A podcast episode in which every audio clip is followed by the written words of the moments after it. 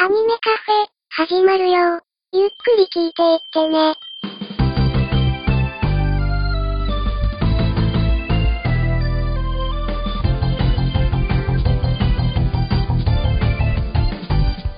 時とともに増える日のように星しずつえないように振る舞うふっと癒し遅れてるものは僕ら空で挟む感謝くたくたに過ごしてたひどい日々があの頃に戻ってた星つえで語ろう両方空が柳田海の風へ突き上げる夏アニメからいましょう愛するキャラクターあわが思い出と連鎖して呼び覚まそうさあどうぞお好きな席へ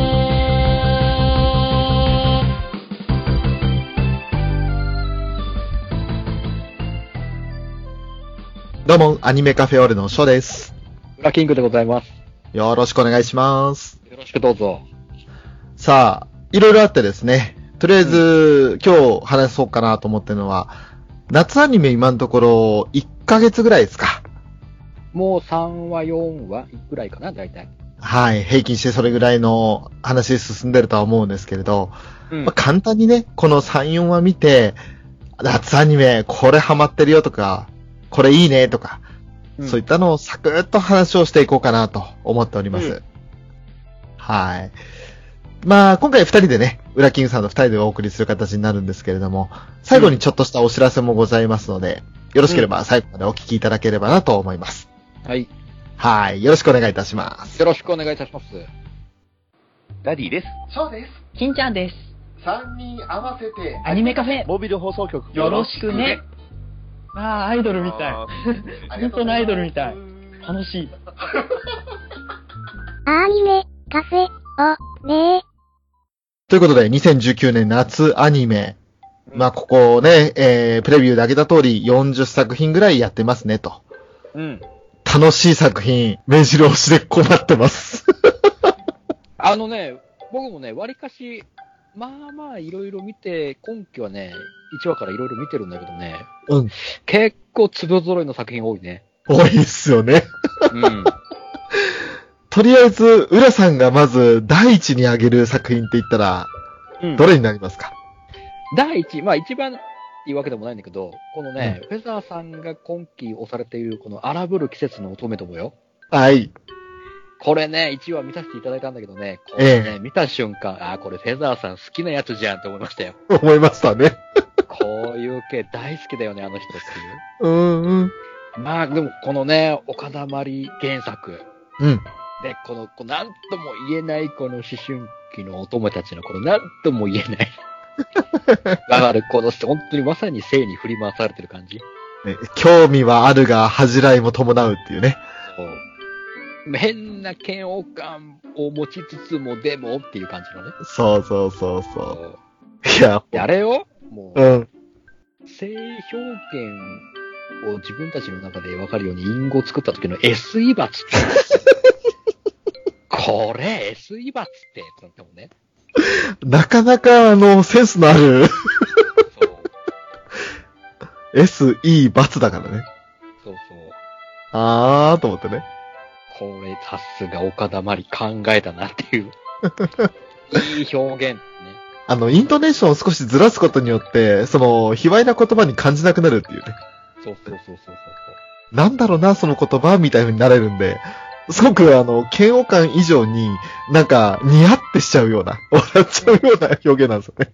これ。で、ちょっとこの文学的な表現もちょっと織り交ぜつつのあれだからね。ええちょっとまたね、この、うま、うまくって言ったら変だけど、こうちょっと知的な部分も入れつつっていううん、うんと。ころ。こういう、ああ、わかるわ。わかる。そうせいさん、こう大好きなやつ。こうわかる。いやー、言うてね、あの、楽しみにしてただけあって、私も非常にハマってます。だってもう、1話のラストのあのシーンが結構もうパンチ効いたでしょ聞いてましたね。あんな場に遭遇するかねっていいう。やね、なかなかないと思うんだけど。主人公の女の子かわいそうだなとはちょっと思ったんですけど。そそこで、そこで流れるトレイントレイ ンよ。ね。あの、駆け出して、うはっつってってなったもん。本当にセンスの塊ですよね。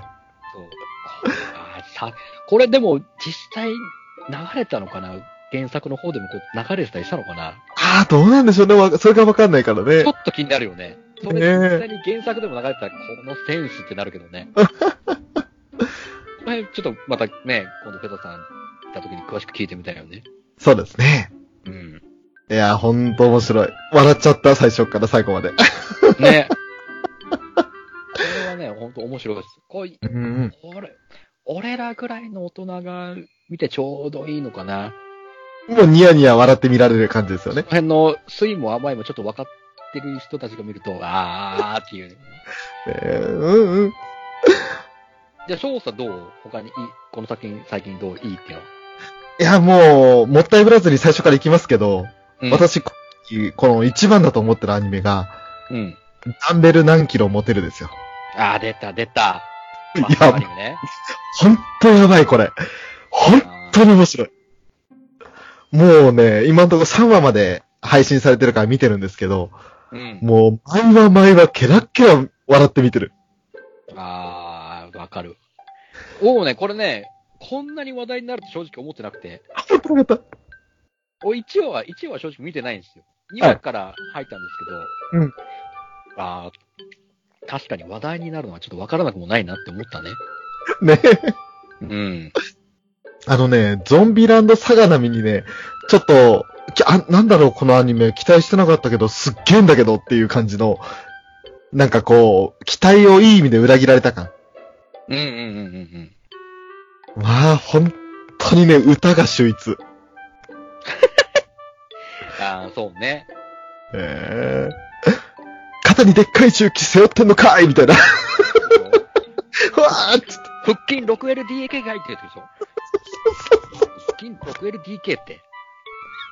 あのね、あの、作ってる人、ほんと天才だなって思った、マジで。でもね、これね、本当に実際のその、ボディビルの大会とか行ってるとね、そういうね、あの、応援っていうか、の掛け声が本当にあるからね。そうなんですね。そう実際に、あの、本当に、肩にちっちゃい重機乗っけてんのかいとか、そういうの本当にあるからね。マジか。そうそう。多 分ね、なん、なんかしらのあれで多分見れると思うんだけど、そういうボディビルの大会のあれとか。へえ、ね、その掛け声もね、面白いよ。面白いですね。うん。もうあの、サビに入る直前の、見てなさい、サイ、サイ、んはい、サイドチェストみたいな。 うんうんうんうん。もう何やってんのよっつって、もうほんとキラキラ笑って、もう、お願いマッスルからもう全部見ちゃってますね。うん。久こ々れのねバッティングを飛ばさないアニメっていう。いいね、これも本当に。ねえ。いや、ほんとね、面白い。もう、ただただ笑って見られるっていう。いいね。で、一緒になってトレーニングすするんだけど、体幹を鍛えるトレーニングを20秒やりましょう。ワンセットで、みたいな。うんうん。それを一緒になってやるんだけど、もう、あの、響きと一緒になってプルプルプルプルしてるっていうね。まあまあまあ、そうでしょうよ。いや、ほんと面白いし、なんか体のためにいろいろ。 ねえ、もう楽しいです。うん。途中差し込まれる、マチオの筋肉講座とか大好きです。あ、 あのバランスよね。バランスいいっすよね。あれ、乱闘士になるんだいって話だからね。あの顔の T シャツであの体だもんね。可愛くなるんですよね、あれね。そういや、マチオ先生、先生というかトレーナーは、あの、気痩せにも程があるだろうっていうぐらいのジャージ姿で、そうそうそうもうテンション上がってきたら、もう顔と体のバランス悪すぎるんですよね。そう。ねなんでそんなんなるのっていう首から下だけつって。うん。あれ、だって一歩間違えればなか、こん、あ今流行ってるからいいけど、一歩間違えたらなかなかのクソアニメだからね。結構な危険な橋を渡っている作品だと思うから、えー、ほんと、もうね、超楽しい。うん、俺これだ、一押しです、今季。あー、まあまあまあまあ、わからなくはない。これはね、結構、い現状だと一番当たってるって言っても過言じゃないかもね、夏アニメで。う。うんん。そんな浦さんは、二つ目うは、んどうなりますか、これね、僕のいい、ちょうどいい、まあ、こっちの、俺もバカ枠のコンボを出すんだけど、うんえーっとね、手品先輩からのそうなんですかおー。の流れ。うん、うん。 15分、15分アニメなんだうん、うん。けど、あの、どっちもね、まあ、手品先輩はどっちかっつうと、えー、エロ推し、うん、うん。エロ推しのところの残念さ加減で、あはい頭悪いな、頭悪いなと思いな がら、ね、技術部やってっけども、うんうんまともに成功したことが一回もないっていうね、手品が。 ね。あのーなんだっけ。あの、どう動物いるじゃん。動物っていうかうん。名前忘れ、名前忘れちゃったけどさ。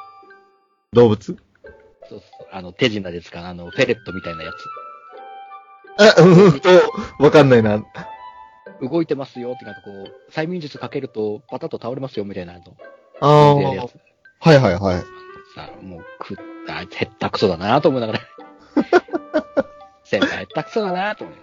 なかなか外で、なかなかなクソな展開とかもいっぱいある んでね。そう。そういう時はまあ、エロ、エロ、エロがメインかな。で、からの、そうなんですかの下りね。うん、うん。今サバイバル、サバイバル技術がいっぱい身につくんだけどね。うん、うん。あのー、主人公のお父さんがね、大塚明夫っていうのはもうずるいあ。 ナレーションで出るとばっかり思ったらさ、お父さんなんだもん。で、親父さんだったんだ。役職、この経歴見るともうほぼほぼもう某、某フォックスハウンドのあの人じゃんみたいな感じの、 スネークだったか。ぽぽい感じを前面に出してくるからさ、こうずるいよってなって。大佐っていう感じだったんだ。だから、そらサバイバル技術いっぱい、そら身につけてるよねって言って。そうか、その流れ。いや、実はこの二作品見てないんですよね。あ、本当うん。あ、もう何にも考えなくて見れる枠なんで、本当に。筋肉枠と同じ感じで見れ るんで。いい、いい流れで15分だからね、あの、小気味いい感じでちょうどいいです。ちょうどね、配信されてないんですよ。自分が使ってる配信サイトでああ、ね。そうなんだ。だから見れてない作品なんですよね。残念ながら。だからちょっと興味持ったんで、あ、もともとね、そうなん、そうなんですかは見たかったものですし、うんで手品先輩と15分15分ならちょっと見れるタイミング見計らって見てみようかなと。うん。何回タイミングだったらぜひ本当にくだらねえなっていう感じ。まあ、手品先輩の方は特にくバカだなっていう。じゃあ、そうさん次、次何出すもう、じゃあ、本当に面白い順番で、ハマってる順番でいくと、えー、ドクターストーンですね。ああ、これね、僕残念ながら見れてないんですよね、まだ。あ、見れ、見れてないですか。うん。えーっとね、もうびっくりする設定というか、なんか突然、緑色の光が世界中を包み込んで、全人類が石化するんですよ。ああ、それ、サイコフレームの光ではないんだね。あ、そうと違いますね。あの、人類の可能性の光を見せるわけではなくてですね。残念ながら、それ、だか大ら、ね、可能性がなくなっちゃなくなっちゃう。うもんで、ね。一応3700年ぐらいだったかななんか、だいぶ時間経ってて、うん。うん。で、その中で、その、不屈の意志を持ってた、まあ、高校生が目覚めるんですけど、うん。ちょっと前、半年ぐらい前に先に目覚めてた同級生がいるんですよ。うんうん。それと二人で、男二人で、まず、あのーこの世に何が起こったのかわかんないけど、とりあえず石化した人間をどんどん解除していこうと。うんうん頭を使う、その、千空っていう、えっ、と、主人公なのかなとうん体力バカの、あのー、デカブツ。 デカブツってのあるけど。 もう名前少し忘れちゃったぐらい。デカブツ、デカブツって言われて。うん。体力バカと二人がいて、うん。で、その石化を解くためには、あの、小酸っていう、その、酸が、うん。いい子なんじゃないかみたいな話になって、それとある液体を混ぜて、石化から溶く薬を作るんですよ。はいはいはいはい。でそれを本当はヒロインの女の子にかけようと思ったら、うんその前にあの野生のライオンに襲われそうになって、うん。で、ライオンから身を守るために、世界というか最強の高校生と言われていた、司という存在を蘇らせるんですよね。うんうん。で、その司を蘇らせたら、そいつがなかなか、あのー結構、左翼な考え方 ああ、なるほどね。はいはい。もうあのね。鍵化なんだよね。もう、どうせこの世にこれだけ俺らしかいないんだったら、全員復活させるっていう先空と違って、うん。あのー純粋な子供たちや少年たちだけを復活させて、大人たちは全部駆逐すれ、みたいな。ああ、もう、俺が世界のトップに立ってやるみたいな感じそう。の。うんで、そいつが今度素手でライオンをぶっ倒すような、 すなんかすっげえ強いやつで。ほう、なかなかだね。そう。このキービジュアルとかに書いてある、あの、ま、左側の方にいる、すげうえ、ん。髪の長い、こいつがそのライオンを倒すやつなんですよ。うんうんうんで、右上の方にいる緑色の髪のやつが、千空っていう主人公で、うん。うん。真ん中にいる槍背負ってる、大股で歩いてるのが体力バカうんうん。って感じですね。ほう。っていう、その、三人、まあ、二人プラス一人で敵対する形になりそうなんですけど、うん。まあ、この話の進め方とか、なんか、ワクワクするんですよね。へえ。もう、その、石器時代の道具とか、衣服とかで生活してたものから、この司に対抗するために、あのー人類史を一気に進めるぞと。火薬を作って奴に対抗しよう、つって。はあはあはあ、なるほど。っていうような話にもなってくるんで。うんで、それらを見てるとね、ちょっとテンション上がりますね。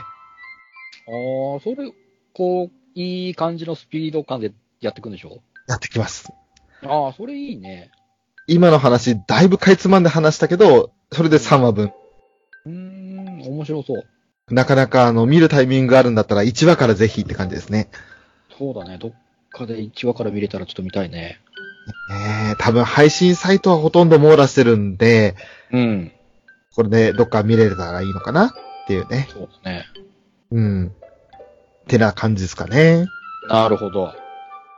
あとは、どうでしょう他に、なんか気になってる作品。えっとね、これ思いのほか良かったのがね、グランベルム。あー、そうですか。あのね、これ渡る感の感じのあるロボット、もちろんね、俺は好きな、好きな部類だからいいねと思ったんだけど、うんうん。あのね、ひ人、キャラ、キャラ書いてるキャラのこのね、力強さっていうか、うんうん。結構俺がそのロボから想像したキャラの絵とまたこのね、違うんで、結構ね、強いっていうか、力強い感じの描き方をしてて、うんうんこれがね、思いのほか、ちょっとあれなかなか面白いんじゃないと思っうん。あー、そうですか。て。うん。あの俺もなんかね、 1話は見ましたけどね。一応見た時あの、ひあの、赤いやつ、あの、ひうん赤いやつ、この超、超あの、忍者の子、忍者って、忍者って言い方変だけど、あの黒い子超嫌ってるやつねあの、書き方すごくなかった。すごかった。もう、おしとやかの時はダイヤさんなんだけど、切れたらやべえやつみたいな。あのか、あの線の書き方とか強いなと思って。うん、確かに。そう。このキービジュ的にはそんなでもないんだけど、人のあれが。いざこう動いたりすると結構感情的になるとすげえこう強くなるなっていう。あれを演じてるの日傘さんでしたっけだったかなだからこそかな、その感情、キャラクターに感情を乗せるのが上手というか、うん。すっごい飲み込まれる迫力ありましたね。そうそうそうそうそう。お、これ、だから思ったんですよ。あ、あれ、人こんな、キャラこんな感じなんだと思って、ちょっとびっくりしちゃったんでね。うんうんうんうん。で、もちろんその、アルマノックスっていうね、あの、自分らとロボの戦闘シーンはもちろん、うん。ああ、よく動く、渡る感だとそんなにこう、スピーディーな感じないと思ったけど、あ、結構やっぱ動くねと思って。ああ、うん。確かに、1話でちょっとその後2話目が見れてないので、なんとも言えないんですけど、1話見た限りだと確かにね、あの、独特の世界観なんでちょっとついていくのは大変なんですが、そう、最初ちょっと、やっぱあの、あの感じ急に行かれるから、あれってなっちゃうんだよね。ちょっとまだ飲み込めてないから待ってねっていう、 いうのは若干ありましたね。あの終わった後にやっぱ元の世界戻ってってなると、で、何新月ちゃんとかがこっそりこっちの世界来てって、転校してみたいな。あ、そうなんですね。そう。このね、えーあの、主人公の満月が、ちょっと個人的にはあんま好きになれない感じですよね。あー、でもね、2話以降見ていくと、まあちょっと主人公特性がだいぶ強いんだけど、うん。まあこの現実世界でも魔力が一応使えていろいろできるんだけど、おー。主人公ちゃんの魔力、あれすごくねっていう感じのあれは出ちゃうっていうかああ、そうなんですね。ね。うん。ちょっと2話3話と見てからですね、もう一回。そうそうそう。で、徐々にその、他の新しいや、新キャラもちょこちょこ出だして、うんうん。で、みんな思い思いでこう、やりたいこと、やりたいこと、夢を、夢を叶えるつかわかんないけど、願いを叶えるべくしてみたいな、あになるから、最後の一人になるまで戦ってみたいな。あ。シリーズ構成花田さんなんで、花田さんはね、あの、3、4話まで、ちんぷんかんぷんなのは結構多いですからね。そうそうそうそうそう。3話ぐらいまでは、ちょっと、あれしといて、4話ぐらいからちょっと物語でしっかり動かすぞ、みたいな。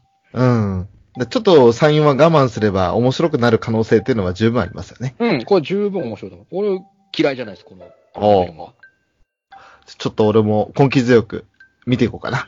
うん。あと、翔さんはまだあるいい、これいいねっていうの。えっ、とね、一気に3話見れたんで、すごいハマったのが、ビンランドサガ。あー、どうですかあれ、ねネットフリックスうん。 6000の。そうなんですどうよ。ただその、プライムの方、あ、あの、これは、あの、ネットフリックスじゃなく、あれですよ。NHK のやつですよ。あ、NHK か。うあんうんうん。ビンランドサガはね。ーあそう。だからこれはね、あの、男臭い。ー、あそ本当に、あの、いや、いいな、この感じっていう。う。うん。エヴァそんなに、あの、荒々しすぎず、くどすぎず、うん。でも、あの、話してる雰囲気とか、やっぱこのバイキングたちの生き様描くって書いてある通り、なんかこう、ザ漢字の漢と書いて男みたいあー、まあまあそうね。やっぱそういう感じだもんね、バイキングだから。な。ねえ。これはね、あの、一気に3話見れたのも、功を奏して、すごく、ぐっと心つかまれましたね。おー。まあ、キャストも濃いからね。こいいっすね。うん。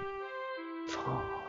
ただね、その3話まで一気に見れてしまった分、その次がまだ配信されてなくてね、 もうやきもきしてるっていう。あでもまあ、もうがっつりはま、はまれる作品ではあるよね。そうですね。面白かったです。なこのマッチ見てないからね。あれなんですわ。えこれもね、多分 NHK で見るかプライムで見るかどっちかなんでしょうね。まあ、そうだろうね。うんねであとは何でしょう。あの、我々アニメカフェ的に盛り上がってました。カナタのアストラ。うん。これは、浦さん見てますか1話はね、あのー見たい気持ちはいっぱいあったの。うん。ね。うん。で、待機してたの。うん。気づいたらね、うん終わってました。うん もう、クリティカさん、柴田さん、ごめんなさい。1話ね、 見忘れた。申し訳ねえ。ただ、ただ2話からちゃんと見てる。うん。ちゃんと見てる。面白い。ねでも、1話の結構大事なそのなんで漂流したのかとか、うん。っていうのが結構2話以降だと、さっくり説明されてるから、なんか、やっぱり見逃したのはもったいないっていうのは若干ありますね。まあでもね、一応、一応このね、えーメンバーが作為的に選ばれてるメンバーで意図的に、こう、うんワープワープっていうかさせられて、こう漂流させられてるっていうのは分かったから。で、それ、なんなんかの、誰かしらのなんかの大きな意志があってっていうのは分かったから。うんうん。そうっすよね。まあ、1話で結局、その、一度に返して、自己紹介もままならないまま、そのまんま、あの、宇宙船乗り込んだら、謎の球体に吸い込まれて、宇宙に放り投げ出されたっていう流れなんですよ。うんうんうん。で放り投げ出された先に、たまたま宇宙船が、使われてない、捨てられた宇宙船があって、うん。でそれはその宇宙空間から燃料補給できて、あの、自力走行できる、自力航行できる船だったから、うん。食料とか水さえなんとかなれば、いけるだろうと。うん。で今ある分だったら、まあ、宇宙空間は3日間、4日間しか進めないから、じゃあ最短ルートで行けるその星で次を調達して、また次をっていう形で、うん4つ5つ経由して目的地に戻ろうと。うん。っていうような流れになったんですよね。うんうん。その中で2話が第1の惑星、3話が第2の惑星って感じで。うん。第1、え2話の方だったら、あの、植物がボヨンボヨンつって、なんか、そうそうそうそうそうそうそう、トランポリンみたいな。う。そういうんことね。うん。あと、パラシュートをパーンって吐き出して、そうそうふわふわ浮くやつとか。うん。で、それで大きな竜みたいなやつに襲われかけたところで、体が助けに行くっていう。そうそうそう。だから一人、これ、徐々に一人一人が元何々のいろいろ経験があってとかっていうのがちょ、徐々に見えてきて。そうですね。でカナタに関してはもう十種競技うん、の選手だったと。うん、うん。ね。でも、ね、学校の先生の方に影響を受けて、その先生みたいになりたいと思ってたら先生を、まあ、殺したわけじゃなくてね、先生がうん亡く、あの、道中亡くなってしまったよって、それがトラウマだよみたいな話があります。うんそうそうそう。で、あことの姉妹も、姉妹もさ、こう、本当の姉妹じゃないけど、こう、ね、親がこう、妹ちゃん連れてきて、つうっんて、全然馴染めなくて、もう、なんなのみたいな感じになったけど。そう自分が可愛がってもらっている記憶がないのに、可愛がられるわけないじゃないってね。そうそうそうそうそうそう。で、あとは、残念イケメンくんですかおっと、植物大好き。植物大好き、島崎信長が演じる、動残念物イケメ大ン好き。彼はね、いいキャラしてると思いますよ。料理上手、そうそうそう、料理上手だし、ね、その辺の動植物の知識もすげえあるし。ね。だから、魅力的なキャラクターは多いんですよ。機械得意なザック。はいはいはいはい。で工作が得意な、名前忘れたけど、うんあ、の男の子。どこの子。うん。ねえ。っていう、いろいろ、キャラクターはそれぞれ、ね、個性立ってて、うん。見るとなかなか楽しい、面白い作品ですね。ねサバイバルものもありつつ、ちょっとしたサスペンスもちょっと混ぜつつ、うーん。うん、よくできた作品。これ、確かに売れるわ。漫画、そこそこ売れるのはわかるなと思った。うんうんうん。うん。ねえ。っていうことで、まあ、あの、ね、監督 B キーってところも、 助監督 B キーってところもあるんですけれど、うん、それ以上にやっぱり作品自体がもう本当面白いっていう。うん。あとは、浦さん的にはシンフォギア、エクシブなんかは、まあ、もうエクシブに関しては、もうちょっとね、あの、これはちょっとい、今度、会を設けて、話さないといけないことだと思ってるんで、じゃあ、今、あえて、この時点では何も語らないと。えっとね、まあ、ちょっと語ろうとしたら、もう変身バンク、各キャラの変身バンクだけで、もうご飯何杯でも食べれます。 まあのね、現、現状今3話までやってて、うん響き、うんえー、キリちゃん、調べ、えーと、あとクリスか。クリスの変身バンクが見れるんですけど、うんたまんないっす。うんうん。たま、もう一人ずつ、これもう言って言ってくれないとちょっと困るんですけど、こう、やばいっす。やばいっす。うん。いや、あのーちょっと昔の、なんだ、セーラームーンみたいな感じのとはまた違って、うん。迫力、背景の迫力もありますしね。あれがちゃんと、まあ、響きだとかだと、もう一期の変身シーンもちゃんとオマージュしつつうん。の5期のまた変身、ちょっと変えつつのあれなんで、うわーってなるんですよ。もう、シリーズずっと通して見てきたファンにとってはもう、水炎 の。そうそうそう。やっぱね、一応これが、あの、シリーズとしては一応ラスラストとりあえずテレビし、ね。うん。 5期目ってとりあえずラストだっていうことなんでね、こうそういうのもあるし、うんうん1話はね、あの、トメさんが言ってた通りね、1話のこの最終話感がね、すごい。ああ、確かに。ある作画の細かさ、うんぬんもそうだし、うん。アクション、シーンのね、細かい描写も、うんうん。すげえ頑張ってんなっていうスタッフが。ああ。うん。そう。いきなりね、あの南極からのバトル始まった時は、なんだなんだと思いますけどね。すごいでしょうん。いや、もういろんなこと、もうだって響きがゲッターサイクロンを打つんだぜ。ゲッターサイク水の中入っちゃったと思ったらさ、ゲッターサイクロンじゃん。ああ、確かに確かに。ゲッター3になっちゃうんだもん。すごいよね。大雪山おろし。 あれで、あれで手が伸びてぐるぐる回ったらもう完全なもう。弁慶なの、武蔵なの、どっちなのっていう話が。っていうのもあったり、えーっとね、庭一個とかとかと、あのーまあ、まあね、これ、えー翼さんがライブをすると、えーう高確率でね、ノイズうないし、アルカノイズがね、会場にですね、出現して、えらい、 えらいことになるっていうのを、えーまた今期もやってくれたんで、なかなかなトラウマをまたね、植え植え付けてくれたんで、これもまた ね、やべえなっていう。いや、だってね、あのーもう、彼女が歌うとさ、ファンがさ、 そうなの。あの子が、ちょっとした箱の大きいライブ会場で歌うと、えー、大惨事っていうんで。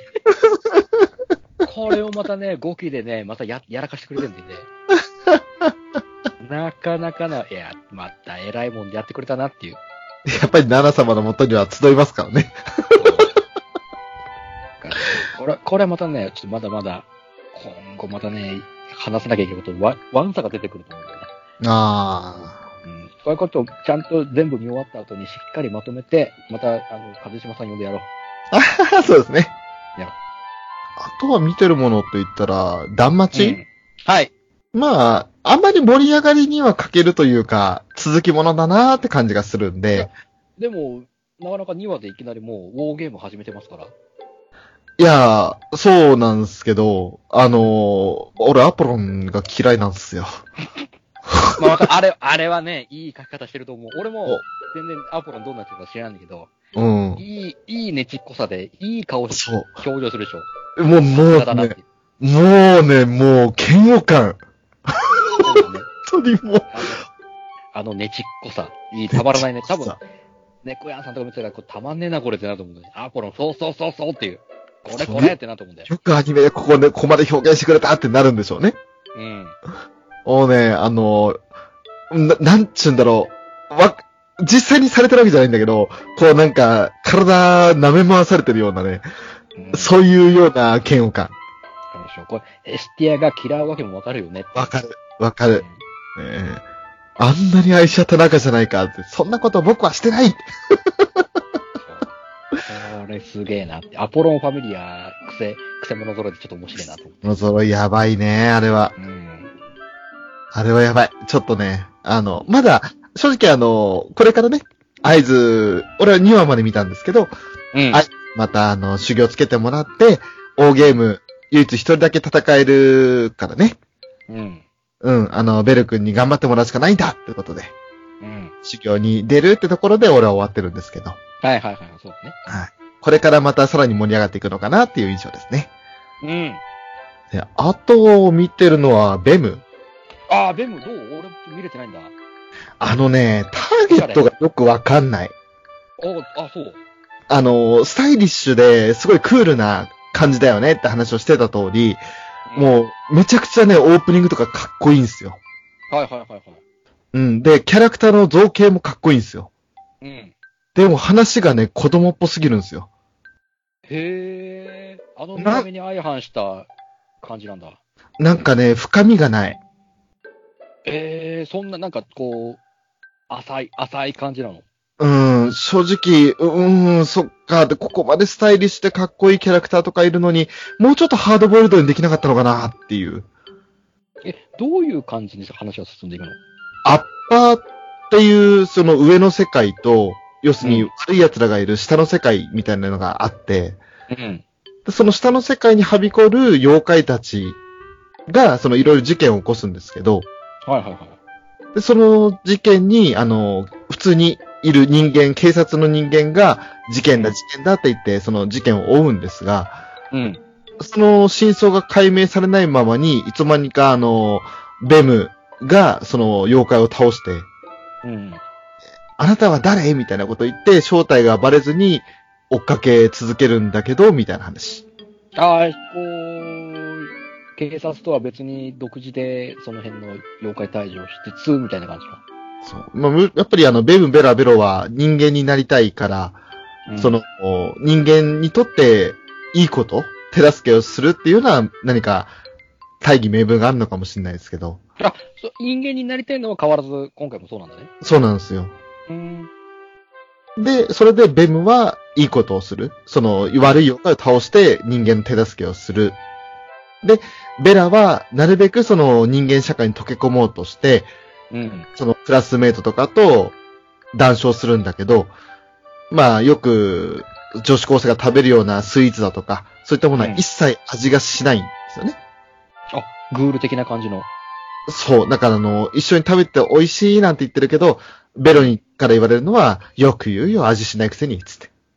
あ、味覚がだいぶ違うのね、普通の人間と。そう。そんなんじゃ美味しくないだろうっていうことを言うんですけど、こういう大事なんだベよ。ラ、ベラが JK なんだね。ベラ JK なんですよ。マジ、マジ可愛いんですよ。あれ、大人のお姉さん的な感じであれじゃないんだ。いや、あのね、それもちょっとエピソード、第2話でエピソードあるんですよ。うん。このベラの姿とか、まあ、ベム、ベラ、ベロ、それぞれそうなんですけど、もともと生きてた人間の姿を借りてるらしいんですよね。じゃあ、本、本来のあれ、あ、こん違うんだ。もともと、へえ。で、その2話で、ひあの、ベラの元に来たのが、昔、その同級生だった、10年前同級生だった子とそっくりだって言って、うん。じ10個も年上のお姉さんが声をかけてきて、そいつがその、もろもろ事件を起こすみたいな。へえ。でもなんとなくだけど、その、うん、構成が甘い中かね、深みがない、感動しない中か、 ああ、そうなんだ。なんか足りないんですよね。へえ。やっぱ音楽とかは音楽はやっぱりそうジャジーな感じでいいの。かっやばいっす、かっこいいっす。ほんとかっこいいっあす。ーなるほあどの坂本真綾さんの歌とかマジやばいっす。ああ、そうだ。オープニングからもうめっちゃテンション上がアる。クションシーンとかもアクションはまあ、うん、悪くはないけど、うん。なんだろうな一話の方はね、ベムが戦ったて方は結構アクションシーンも良かったっす。うーん。さあ、2話のベラと戦ったあの、ボーリング野郎はね、ちょっと、なんだこいつっていう感じ。ああ、なるほどね。うーん。で、あとね、ベラこんなに可愛いのに妖怪化したらほんと醜いおばさんだからさ。ああ、なるほどね。はいはいはいはい。そう、だからそれもまたね、っていうね。ですけどねこ。れがちょっとハードルを上げすぎた感はちょっとあるのかな。あ、あると思う。あの、正直、めっちゃ期待してた分がっかりしたっていうパターン。ああ、ちょっとは、ちょっとハードル上げすぎちゃったねっていう。そう。このキービジュアルからよほどかっこいい作品になるんだろうなっていう期待を上げすぎた反動が、俺は来てる。まあちょっと、もうちょっと、見終わってこう。これ、そうっすこねれまた、話が進むとまたちょっと味が変わってきて、ああ、どうかな。どうかな。いや、でも、あのーあれですよ。小西さん演じるベム、うん。えー、真央さん演じるベラ。うん。で、小野賢章さんが演じてるベロは多分3話で主人公になると思うんですけど、うん。 そのあたりは、もう本当に、あのー声は素晴らしいと思います。 あーなるほどね。おおもちょっと、ちょっと俺らが期待しすぎちゃったねっていう。ちょっと申し訳ないことにね。面白くなくはないんだけど、っていう。うーん、そうっすね。うん。なるほど。まあまあ、しょうがないか。まあ、でもね、こうやって評価ができるだけまだいいですよ。見てるだけ。あああなるほどね。のー俺、マジで1話見ただけでもういいやと思った作品、まだ多分ね、5作品ぐらいありますからね。あるんだ。それもちょっとまだ、それはまだちょっと置いとこう。おってください。わかりました。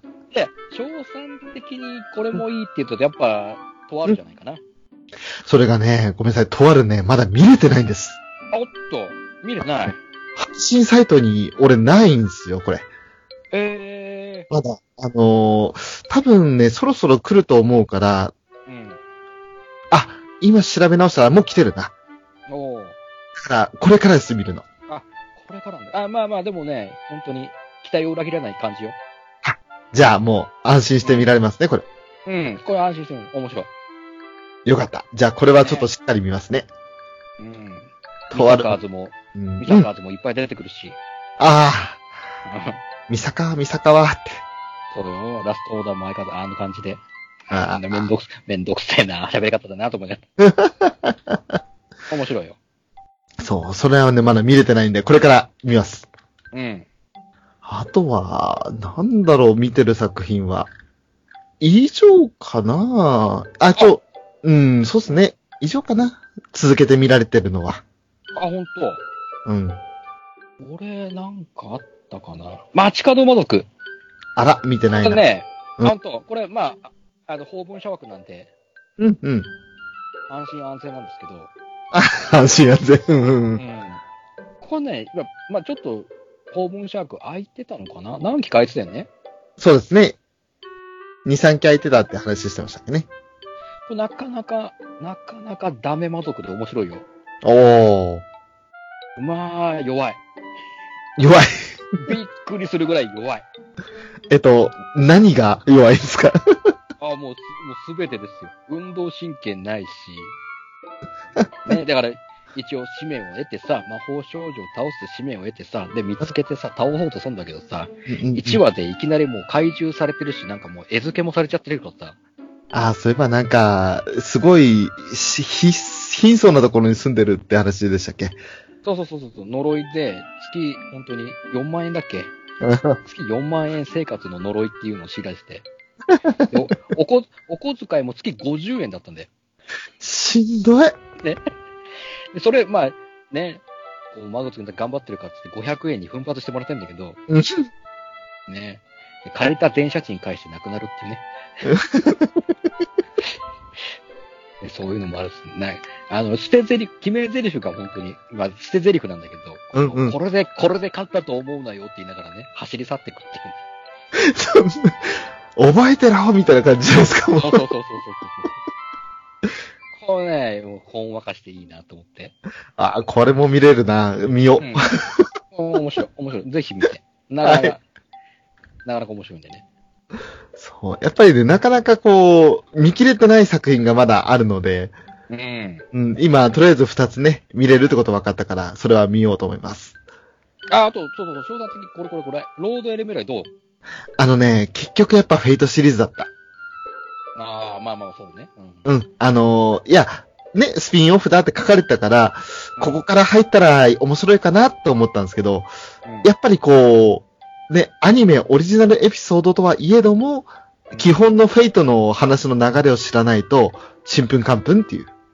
ああ、そうね。その辺の流れも分かってないとね。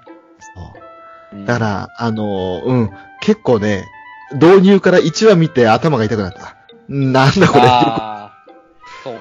確かに。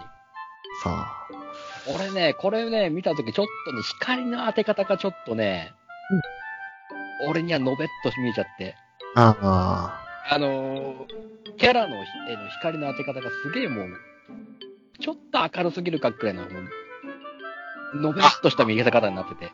それはフェイトシリーズとしてはっていうところだから俺もちゃんとフェイトシリーズ見てないからあれなんだけど、途中がちょっと違和感感じて、なんかこう、顔が平面に、平面っていうかもうのべっとして見えちゃって。うんうんうんうん。ちょっとこの光の方があまり俺は好きじゃなかったかなっていう。ああ。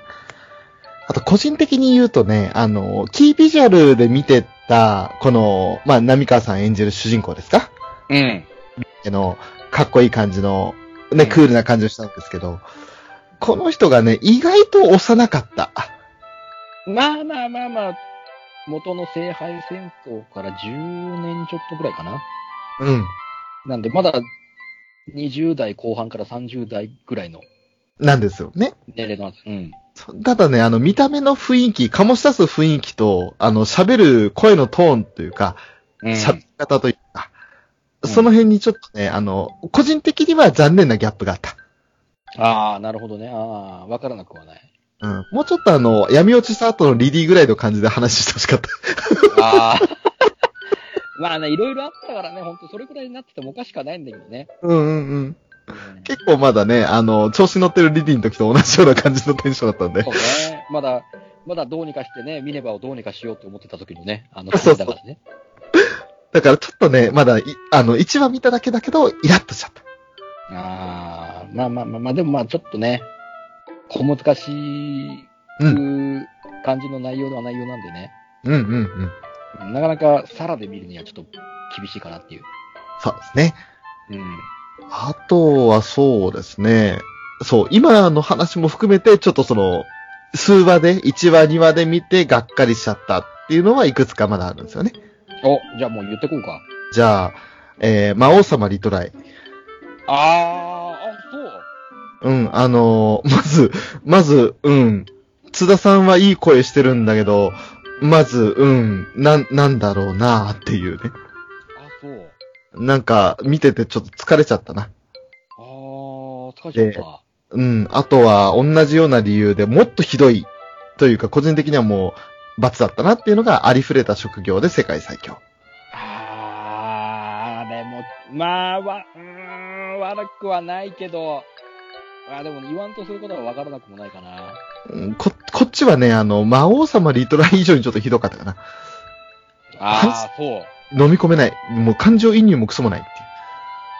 そうね、急になんか取り残されてみたいな。うん。すんげえ深い層に取り込まれて、もういいつ上がれるとかもわからないみたいな感じの。そう。それがね、ちょっとがっかりだったかな。あ、そう。あ、でもね、張り触れたの方はちょっとね、俺も思ってたのとはちょっと違うなっていう。うん。っていう感じはしましたね。まあ、あくまで私個人の意見なんで申し訳ないですけうど。ん。うん。同じ異世界系でもさ、こっちは異世界チート魔術師はどうよ。見れてないんです、まだ。あ、見えてない。見れてないから、これはちょっと見てからの判断ですね。ああ、なるほど。これね、うーん、まあ悪くはないよ。まあよくある、本当に急に異世界に召喚されて、うんうん。で、一応、何主人公の男の子の方は、うん何かしらの魔力、魔力っていうか、属性かなんかがつく、つくみたいなんだけど、女の子の方は、うん一応基本属性、4属性ある中の、1個、2個使えればだいぶすごいってなるんだけうど、ん。あ女の子はもう4つ全部使えるっていう。あ、あ全属性使えるからもう超強えっていう。あ、ああ。なんかあの、スマートフォンと共にみたいな感じの設定みたいなね。うん。で、男の子の方は逆に属性がない。うん。あなあん、かないのか。ど属性が見えない。あれってはなんか魔法と魔術があるみたいなんだけど、うんうんうん。女の子の方は魔法かなああ。なるんだけど、男の方は魔術の方のよりの方が得意みたいな、あるんじゃないか。だから、うんとね、まあ、女の子の方は普通に魔法、その精霊がいるので、その力借りて、火放ったりとかするんだけど、男の子の方は、こう自分の能力を上げてみたいな。うーん。自分のにバフかけて戦うみたいな感じのはあはあはあキャはあ。ラなのかな。太一と凛かなそうそうそうそうそう。で、ちょっとあまりにも、で、その、測るときに、もう自分の魔力の質と魔力の量、うんうん。量っていうのも測るんだけど、魔力の量がもう二人とも尋常じゃなくて、うんうん。太一に関しては自分一人で、えー国相手に国滅ぼせるぐらいの力があるっていう、へえ。魔力量的にね。チート魔術師か。そうそうそう。だから、これはちょっと下手に表出すわけにはいかねえっつって、そあの、あ、はあ、はあ。国のちょっと強い魔魔法使いの人がこう修行して、ちょっとある、普通にある程度魔魔法と魔術使えるようにして、うんうんうん。とりあえず冒険者としてちょっと、細々とやっていきなっていう。あの他の国とかが目つけると本当に戦争の道具になってしまうよっていうあなたたちっていう。そういうことだね。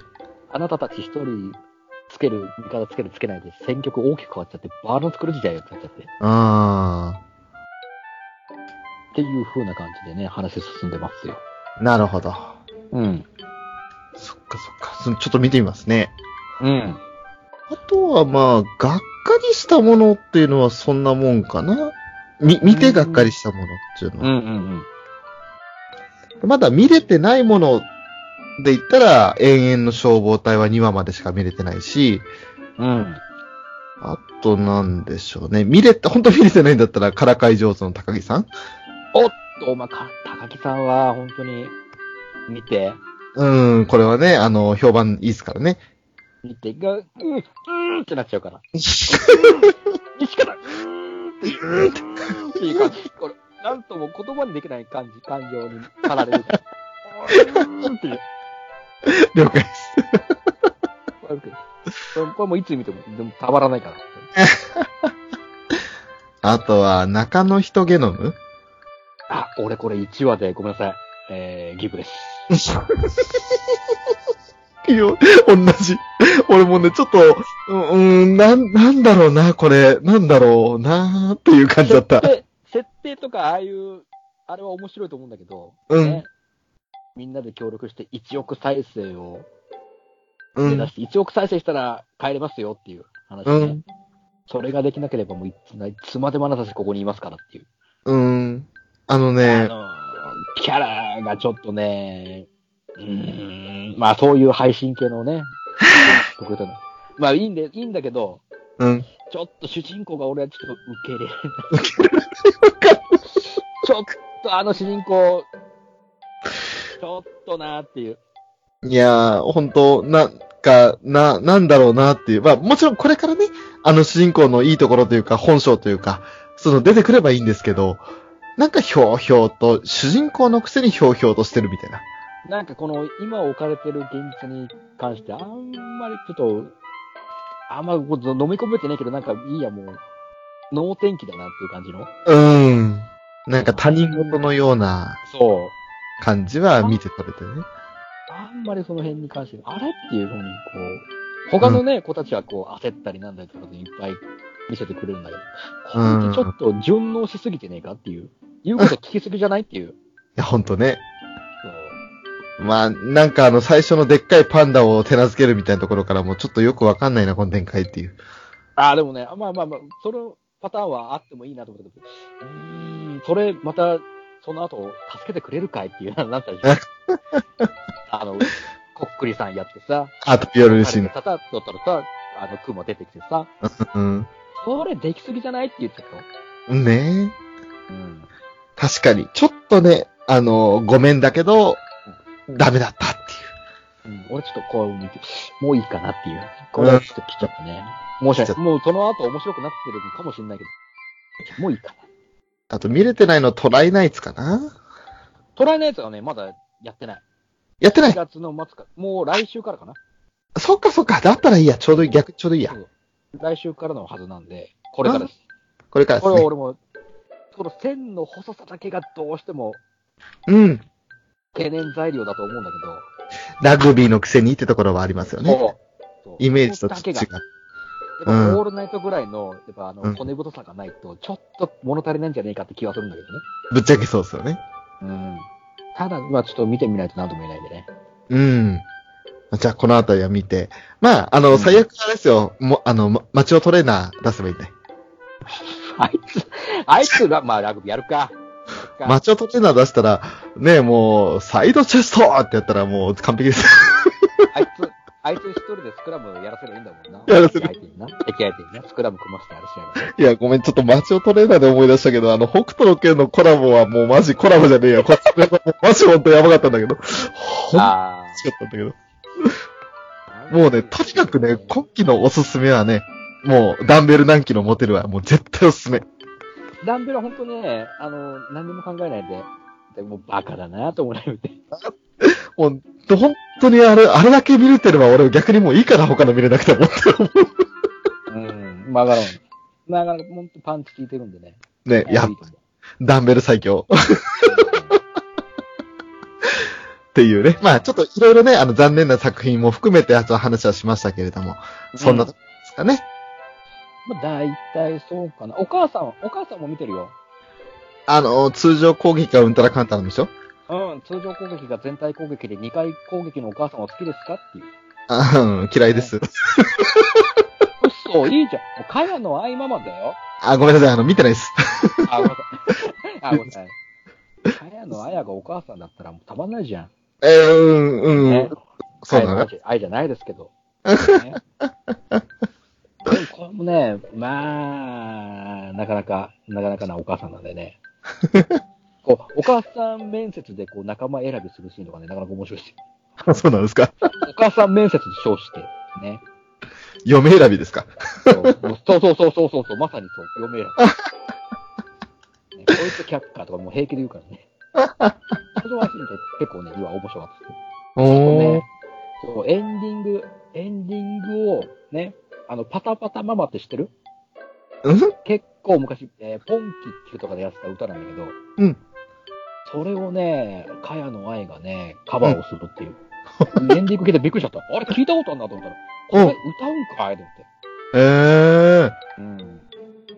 それもエンディング、なんか、しょっちゅう変わったりするとかじゃなくて、ずっとそれうん、ずっとそれ。なるほど。ちょっとじゃあ、これも見てみますね。うん。本当にまだ見れてないのが多いんですよね。ああ、なるほどね。俺も、だいたいこんなとこかな。うん一通うりん。見たのは。あとは見れるものは見て、ゆっくり見てって、それからですね。うん。ということで、えー、まあ夏アニメの話はこのあたりにいたしまして、うん。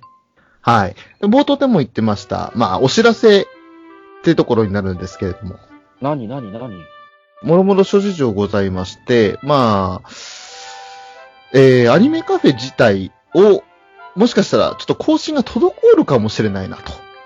お、なにどういうことえーと、私がちょっと生活環境が変わる可能性がございますので、うん。収録は元より編集がね、 逆だ。う編ん集は元より収録ができなくなる可能性が高いと。ああ、なるほど。いろいろ、バタバタしちゃうわけね。そうっすね。で、多分ね、今年いっぱいは少なくともそうなるんじゃないかなと。と、下半期のお話が全くできなくなると。と思います。あれ、どうする秋アニメ、冬アニメの話ゼロだよ。いやーね、その収録という形でできないので、まあ、ちょくちょくね、ツイッターとかでポロポロこぼすぐらいになるとは思うんですけど、うん。ツイッターはね、いくらでもやる時間はあると思うんで。まあまあまあまあね。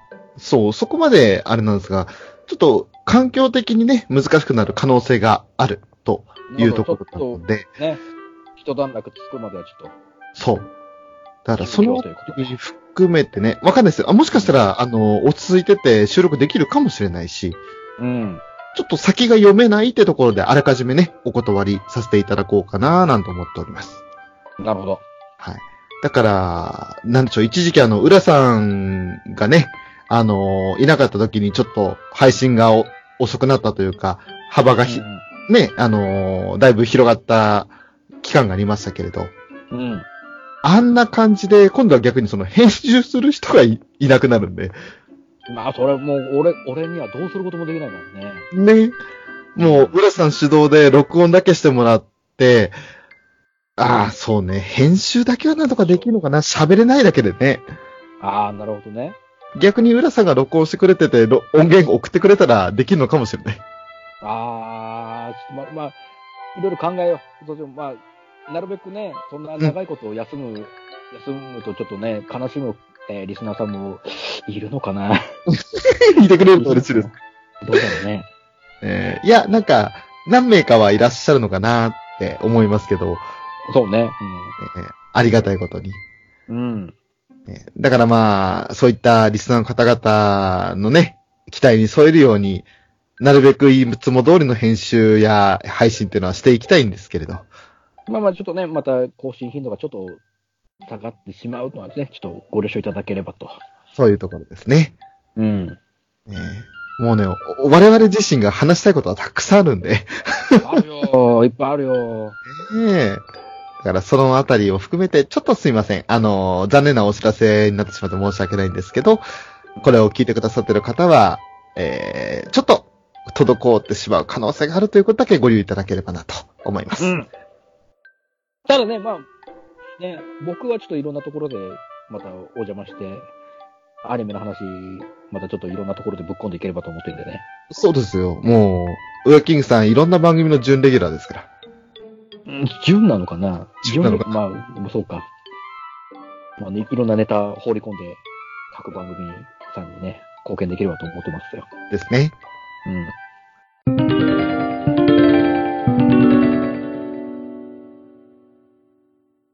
ってな感じで、はい、エンディングに入りまして、まあ、今回ね、夏アニメの話さらっと、今3、4話出てる中でどんなの見てるってことをさらっと話しましたけど、うんどうでしたか改めて、さらっと振り返って、あ、これ見逃してたとかっていうのも、いくつかあったと思うんですが。うん、あのね、ドクターストーンをちょっと見逃してるのはちょっともったいねえなと思って。あ一番は、あとね、あのー、かなたのアストロに関しては本当に後でね、菓子折り持って、柴田さんとかに、ね、我々に行けたらいいなと思って。俺はどこにじゃあ見られてー、 どこにいるかわかんないのにも。そうそれだけね、ちょょっとだけお許しを。ね、今からはちゃんと見てます。ね、楽し楽しみにさせていただきます。うんうん。面白いでもね、本当に、俺も見てないの、まだいくつかあって、これもったいねえなっていうね、うんダストーンをはじめいろいろあったんで、うんねえまあ、今からでも見れればなかなか見ようとも思いたいんですけど、もうでもだいぶ結構見てるんでね、手一杯のところもだいぶ出てるんで、そうですね。ね、僕のリアタイ勢としてはね、ちょっとね、 言いたいところではあるんです けど、いや、もう本当に話題のなってる作品はできるだけチェックして、うん。話題についていけるようにしてればいいかなと思ってますね。そうですね。ねあと、そう我そう々が取り上げてない作品の中でも、その、見れてない作品例えば、ううんちの娘のためならば、俺はもしかしたら魔王も倒せるかもしれないとか、うん。あと、出てなかった作品の中では何でしょう。あと、あ、コップクラフトだあコップクラフトうん見てるよ。あ見て、るこれは見てる俺も1話見て、そうだ、さっきあげようとして忘れた。1話見て、2話以降見てないんですけど、1話だけだとちょっとね、あの、まだよくわかんない感じだったね。うん。でもまあ、面白いですよ。悪くはないです。岩井コップ。うん。うんうん。でこれもちょっとね、まだ見れてないのもあれなんで、うん。あとは女子高生の無駄遣いとか、この辺取り上げてなかったですもんね。あー、俺これ残念ながら見てないんですよ、まだ。あー、じゃあこの辺はちょっとうん、ピザさんとかの力を借りなきゃいけないですね。ですね。ええまあその辺も含めてちょっとまだね、取り上げられていないものもあるので、その辺も含めて取り上げるタイミングがあればいいなというふうには思っています。ね、あと本当にリスナーさんから、これ、この酒も悪くねえぜっていう作品をね、教えていただけると。そう。ねまあ我々がね、もうあのリスナーさんの声を取り上げるタイミングを失っているっていうのが申し訳ないんだけどい。や、それはもうちょっとね、あの、番組で取り上げるにはなかなか難しかったんですけどね。いやいやいや、翔さん、浦さん、中野人芸でもあんなにディスってるけど、そんなことないでっていう意見もあるのかなあると思うんで。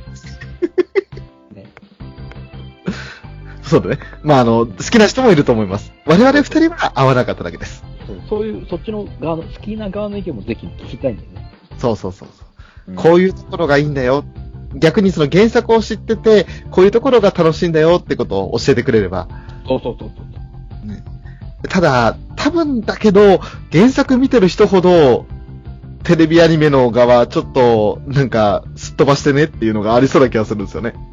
そうね、それ、そういうのもあると思うね。これうん、映画、これダメじゃねっていうのもあると思うからね、原作に。これ書かなきゃダメでしょっていうのも。そうそうそうそう。ついつま合わないしっていうところがあると思うんですよ。うんそれがね、きっと、あのーさっき言ってた、えっ、と、何でしたっけありふれた職業で世界最強とかも、きっとうん何か抜けてるんですよ。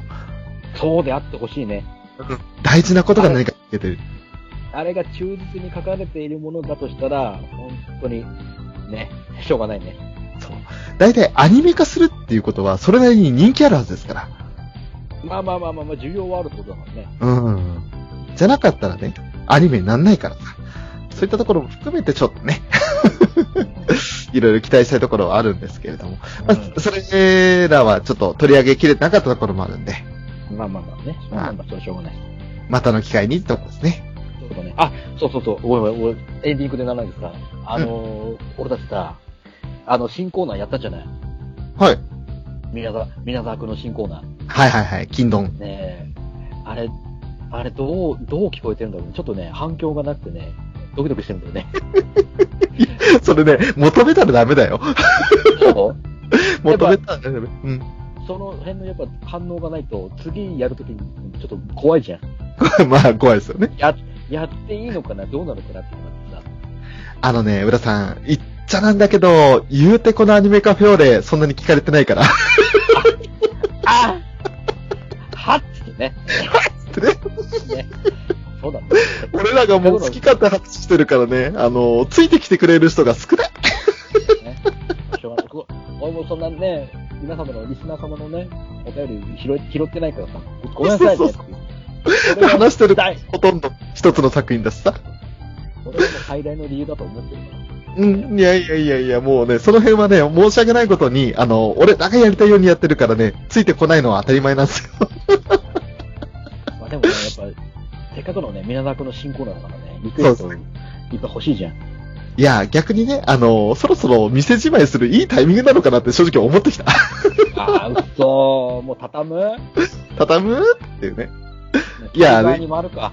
聞く側にいやいややりたいことをやるっていうのはこのままスタンスで、本当になんかいろんな話をしたかったら別の店を出すべきだと思ってきた。ああ、なるほどね。うん。じゃあもう本当にラブライブカフェに変え るか。ね。屋号変えるか、本当に。ヤゴ、ヤゴはそれかね、名前をもろにそれ出しちゃったら、それはそれでトラブルがね。 もう、まあ、やる側もだいぶ責任をね、伴う側になっちゃう。そうそうそうそうだいぶ話す、話す上で。そうそうそうそう。ひらがなのアニメだからね、ゆるーくいけるからね。 あ、なるほどね。じゃあ、ラブライブもひらがなにしようかいいんじ ゃないダメか。ダメか。鼻水出てきたわ。 ゆるくなんないと変わらないからねまあ、まあ、そうね。あの、二等身キャラみたいな感じになっちゃうよね。そうそういやいやいやいや。まあ、その辺も含めて、ちょっとね、あの、いろいろ方向性を考える時期にかか、の、差し掛かってきたのかなっていうところは。いい、いい転換期になればいいけどね。ええまあ、そんなところで、今回、あの、とりあえず、多分、一回これで区切りになるんじゃないかなっていうような回になってるんですけれど。ちょっとね、中休みいただきますということで。はい。うんええまあ、あの、今までずっとね、ゲストで参加してくださっていた方々、まあもちろん、あのー金ちゃん、そしてフェザーさんはじめ、お伝えしないままこれ収録してるんで、本当にこれきびっくりさせちゃうかもしれないんですけれど、。うん。ちょっといろいろ、あの、私の身辺落ち着くまで、申し訳ありません、お時間いただければなぁなんて思ってます。はい。はい。ということで、今回、えーアニメカフェオレのショート、ブラキングでした。はい、お送りいたしました。ありがとうございました。どうもありがとうございました。